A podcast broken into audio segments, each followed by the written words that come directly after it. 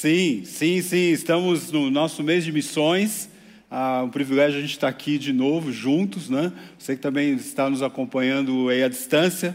A nossa chamada é Jesus para todos, todos os povos, e o nosso foco é aos não alcançados, né? Teremos aí ah, cinco temas, né? Temos a proposta nesse, durante esse mês de agosto de apresentarmos cinco temas e missões. Ah, tivemos aí na, no primeiro domingo, então, domingo passado, ah, nós tivemos o tema da questão da necessidade, né? A necessidade de missões.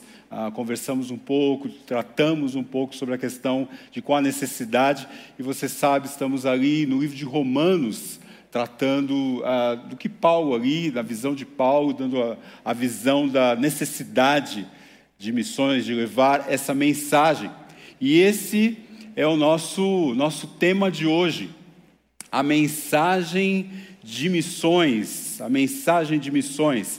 Ah, e eu desafio você agora a pensar junto comigo qual é a mensagem de missões.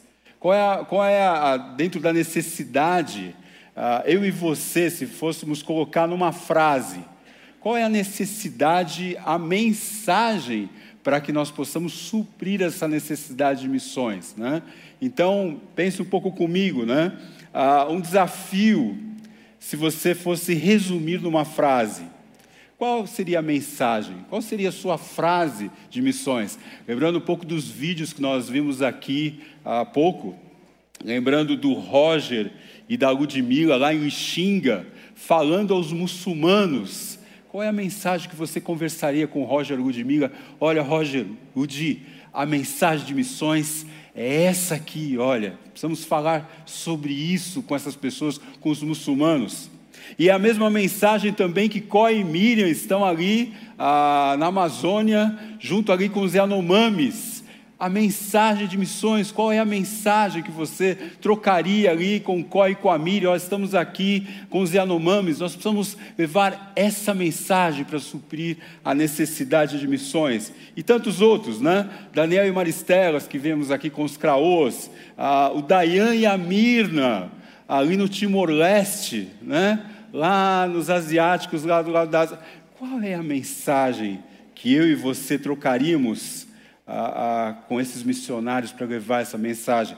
E para nos ajudar, vamos ver aí o texto ah, de Romanos, Romanos dos versículos 1 ao 11. Eu, eu peço que você, desafie você ainda, a pensando nessa mensagem de missões, ah, que frases ou que palavras você extrairia desse texto que nós vamos ver agora, para que você pudesse compor, para que eu e você pudéssemos compor a mensagem de missões. Você que está à distância também aí, preste atenção no texto e comece a destacar algumas palavras que você usaria. Vamos lá?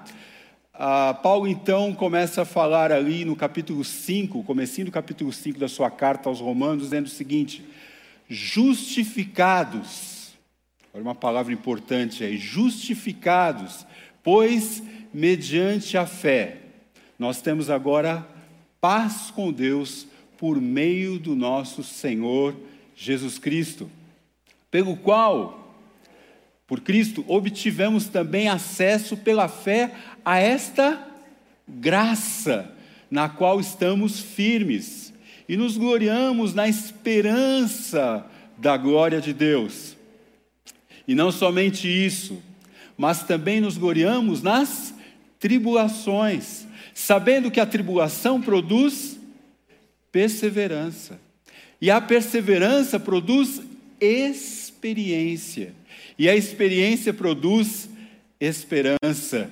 Ora, a esperança, diz, diz Paulo ali em Romanos, não nos deixa decepcionados, porque o amor de Deus é derramado em nosso coração pelo Espírito Santo que nos foi dado. Porque Cristo, Cristo, Ele, quando nós ainda éramos fracos, morreu a seu tempo pelos ímpios.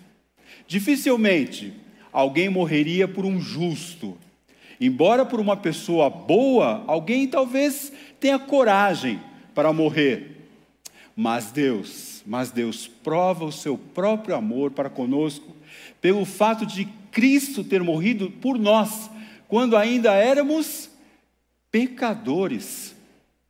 Logo, muito mais agora, sendo justificados pelo seu sangue, seremos por ele salvos da ira. Porque se nós, quando inimigos, fomos reconciliados com Deus mediante a morte do seu filho, muito mais, muito mais agora, estando já reconciliados, reconciliados seremos salvos pela sua vida. E não apenas isto, mas também nos gloriamos em Deus por meio do nosso Senhor Jesus Cristo, mediante o qual recebemos agora a reconciliação. Bem, a frase que eu então compus dentro desse nosso texto aí aos Romanos, é, de Paulo aos Romanos, é que Cristo morreu por todos, para que crendo sejam aceitos por Deus. Cristo morreu por todos, para que crendo sejam aceitos por Deus. E nós veremos hoje, nós veremos hoje três razões três razões pelas quais somos chamados a essa mensagem de missões. A primeira é que Cristo morreu pelos incapazes, para que crendo sejam justificados. A segunda razão, então, a segunda razão pela qual somos chamados à mensagem de missões é que Cristo morreu pelos pecadores, para que, crendo esses pecadores, eles sejam perdoados. E a terceira razão, a terceira razão pela qual somos chamados à mensagem de missões, é que Cristo morreu pelos culpados. Cristo morreu pelos culpados, para que, crendo, sejam reconciliados. Vamos lá juntos, então? Vamos ver a primeira razão, começando pela primeira razão. Vamos iniciar então pelos incapazes, né? Pelos incapazes.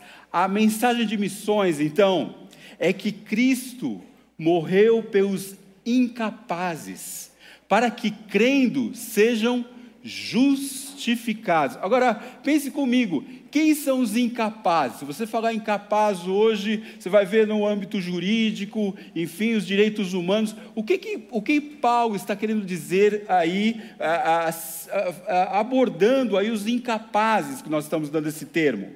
Veja só, são aqueles que reconhecem a sua fraqueza, Paulo fala dos fracos, da sua fraqueza e impiedade, ele fala dos ímpios. Veja aí o verso 6 novamente. Porque Cristo, quando nós ainda éramos fracos, morreu a seu tempo pelos ímpios. Então, Paulo usa duas palavrinhas aí, fracos e ímpios. Fracos e ímpios. O texto de Romanos fala, fala que nós éramos fracos e ímpios, eu e você, fracos e ímpios, no sentido de incapazes de nos adequarmos a Deus. Nós somos incapazes por nós mesmos de nos adequarmos a Deus.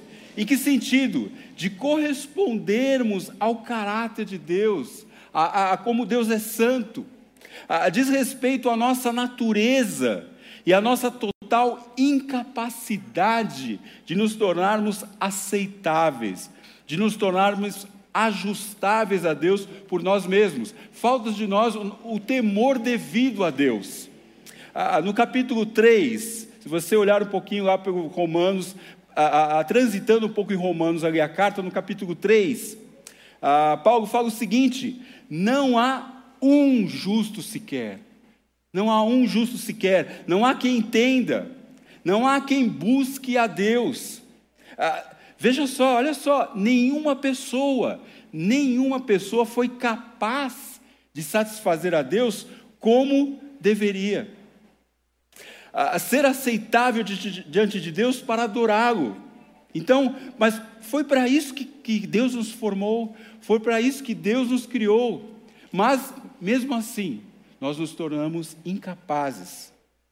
Mas, a mensagem de missões é que Jesus, o próprio Filho de Deus, é o único que poderia se apresentar justo, poderia se apresentar capaz e temente a Deus. Morreu, ele morreu em lugar do incapaz, do ímpio, para que eles crendo, eu e você, sejamos justificados. Agora, você pode perguntar, como eu também me pergunto, como um Deus justo, como um Deus justo que Deus é, pode justificar o injusto. Espera aí, parece que essa, essa conta não bate. Um Deus justo justificando um injusto. Ah, veja só, Romanos fala ali, Paulo fala que Deus apresentou Jesus como propiciação no seu sangue. Lembra no Antigo Testamento, quando eles apresentavam ali o sacerdote, apresentando o cordeiro sem mácula, sem defeito? Bem, Jesus então se apresenta como esse cordeiro tipificado ali, como tipo ali no Antigo Testamento. Jesus então é esse cordeiro perfeito que se apresenta ali derramando o seu sangue por esse ímpio, por esse fraco incapaz. Cristo morreu pelos ímpios, diz Paulo. Justificado então, nós somos então justificados pelo seu sangue. Ele declara ali ainda, ah, ah, vendo um pouco da passagem ali, Pedro até, pois também Cristo morreu uma única vez, um sacrifício, uma única vez pelos pecados, o justo pelos injustos. O justo pelos injustos, para conduzir-nos a Deus. Na cruz, então, se você prestar atenção, na cruz houve então uma substituição. Quando Cristo morreu ali na cruz, houve uma substituição que o justo foi substituído pelos injustos. Jesus, o próprio Filho de Deus, tomou o meu e o seu lugar, incapazes, fracos e ímpios. Lembrei da série de Apocalipse, e quero ler para você aqui, lembrar para você da série, lembrei quando a gente pregou ali do capítulo 5, e ah, nós citamos ali, do lado direito de quem estava sentado no trono, vi um livro escrito por dentro e por fora, bem selado com sete selos. Vi também um anjo forte, clamando em alta voz: Quem é?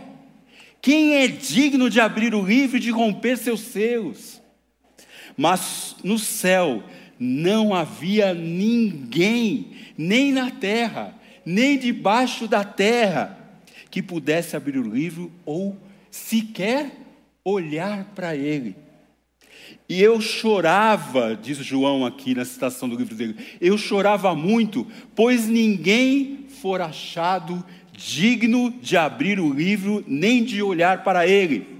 Então um dos anciãos, me disse: Não chores, pois o leão da tribo de Judá, a raiz de Davi, venceu para abrir o livro e romper os sete selos.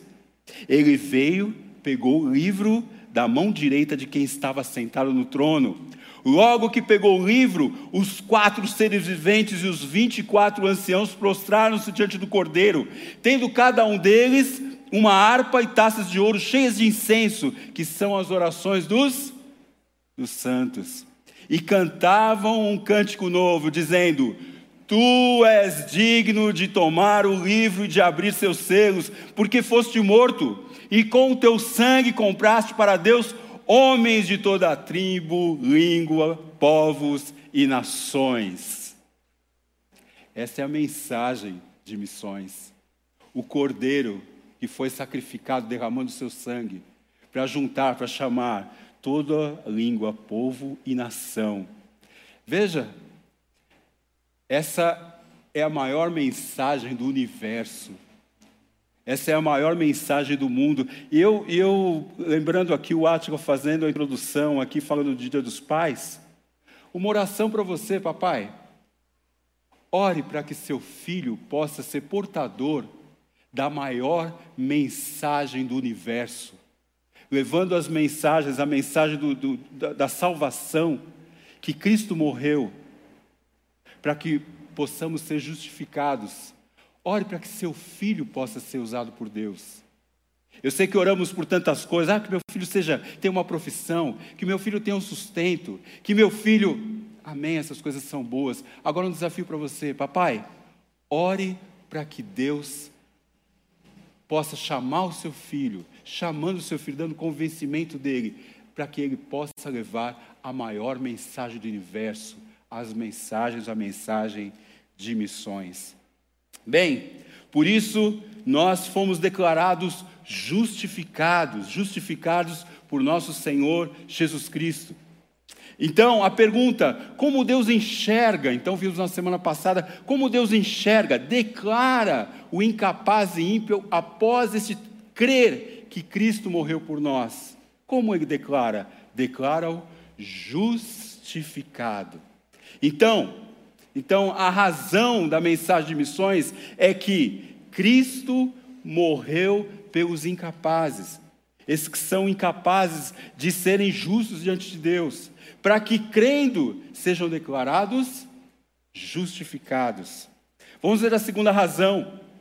A segunda razão pela qual somos chamados à mensagem de missões é que Cristo morreu pelos pecadores, para que crendo sejam perdoados. Pecadores. Paulo não só mostra a natureza que nos controlava, como também o resultado dessa natureza. Eu aposto que eu, você, como eu, acha que, ah, meu pecado, às vezes de vez em quando eu peco, sabe? Às vezes de vez em quando escapa. Olha só o que Paulo fala aqui. Paulo não só mostra a natureza que nos controlava, mas como também o resultado dessa natureza. Somos pecadores. Somos pecadores. Veja, agora presta atenção: o pecador não é passivo. Não, não é uma coisa passiva, não é uma coisa leve. O pecador não é passivo, não é brando em seu pecado, eu e você. Isto é, o pecador, ele é constantemente, constantemente praticante da impiedade e da injustiça. O meu pecado e o seu pecado, ele está ofendendo constantemente, ativamente, diretamente o próprio Deus. A sua natureza, a minha natureza, agride e ofende a Deus constantemente, diretamente. Ah, ah, eu lembrei essa semana do, de um episódio, preparando essa, essa pregação, essa mensagem, lembrei do episódio ali de Lucas 5. Lucas 5 conta a história de quando Jesus estava ali ah, às margens ali do Mar da Galileia, e a, as multidões a, começaram a, a ir até Jesus, e daqui a pouco não tinha mais espaço ali na prainha. E Jesus, então, querendo ensinar as multidões, ele olha para dois, dois barcos parados ali na praia. E os pescadores estavam limpando as redes. Jesus então olha para um dos pescadores, sabe quem era o pescador? Simão Pedro, lembra dele? Simão, Posso ir ao seu barco e você pode pôr o seu barco um pouco mais para dentro da, da, da, da, da água, para que eu possa ensinar? E Jesus então, Simão então conduz Jesus para dentro do barco, e Jesus então ali, na margem ali, um pouco mais distante da multidão, ensina, começa a falar da palavra, começa a falar de uma nova vida. E aquelas multidões ouvindo, de repente, ah, ah, Jesus para e fala assim, ah, Pedro, Põe o barco um pouco mais para dentro, no fundo, para que vocês possam pescar agora. E Pedro falou assim: Senhor, é, nós passamos a noite inteira tentando pescar alguma coisa, todos os barcos. Nós não conseguimos pescar um peixe, um peixe sequer. Mas se o Senhor está falando, eu imagino que Pedro ali ficasse a, a, encantado, né? com Jesus ensinando, Jesus falando às multidões, e ele ouvindo aquele ensino. Nossa, ninguém prega, ninguém fala como esse homem fala, das coisas de profundidade que ele fala. E Pedro fala assim: se o Senhor está mandando, eu vou fazer. E Jesus, Pedro então vai até um pouco mais ao fundo e lança as redes. Daqui a pouco os peixes começam a entrar nas redes E ali, quando Pedro vai puxar a rede, o que, que acontece? Não consegue, a, a, eram tantos peixes que a, a rede começou a, abrir, não, não, não suportava. E Pedro então começou a chamar os outros barcos: escuta, venham, venham nos ajudar aqui. E, e, aqueles peixes jogados nos outros barcos começaram o quê? A afundar os outros barcos de tantos peixes. Pedro, ao olhar aquela situação, ele olha para Jesus e fala assim: Senhor, afasta-se de mim, Senhor, porque eu sou, sou pecador. Senhor, afasta-se de mim, Senhor, porque eu sou pecador. Eu creio que uh, nenhuma pessoa que tenha entendido o Evangelho deixou de declarar essa afirmação, olhando para Jesus, para a Sua palavra, entendendo a mensagem de missões, e afirmou: Senhor, eu entendo que o meu pecado, ele não é brando, ele não é suave. A minha natureza ofende diretamente ao Senhor constantemente. Senhor, tem misericórdia de mim, Deus. Tem misericórdia de mim. E essa é a mensagem de missões. Todos pecaram, diz Paulo, todos pecaram e carecem, estão destituídos, estão separados, estão aquém da glória de Deus, não conseguem, estão separados, estão longe da glória de Deus.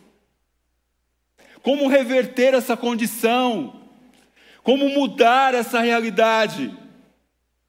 Aos olhos humanos, aos olhos dos anjos, é, querido, você pode imaginar os anjos na eternidade olhando aquela situação e falando, como Deus vai reverter essa situação? Nem os anjos sabiam, o universo não sabia. Impossível. Mas a razão da mensagem de missões é que Cristo morreu pelos pecadores, por mim e por você para que crendo nós sejamos o quê? Perdoados. Deus, obrigado. Eu sou perdoado. Sou perdoado da minha natureza pecaminosa. A terceira razão da mensagem de missões é que Cristo morreu para salvar os culpados, os culpados, para que crendo sejam o quê? Re conciliados, culpados. Estávamos todos debaixo da ira de Deus. Não, eu não estava na mão do diabo, não. Né? As pessoas falam assim, ah, você. Não. É, é, é, o diabo influenciou. Mas eu, na minha natureza pecaminosa, eu fiquei debaixo do da ira, da ira de Deus, da ira de Deus.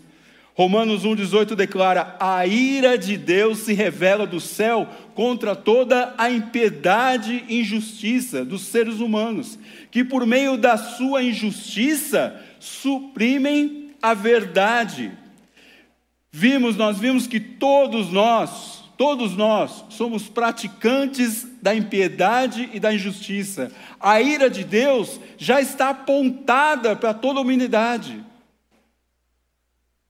Nenhum ser humano, nenhum ser humano é inculpável diante de Deus, pois ninguém é capaz de cumprir a lei. Olha, você quer é, não estar debaixo da, da ira de Deus? Ah, você vai cumprir toda a lei.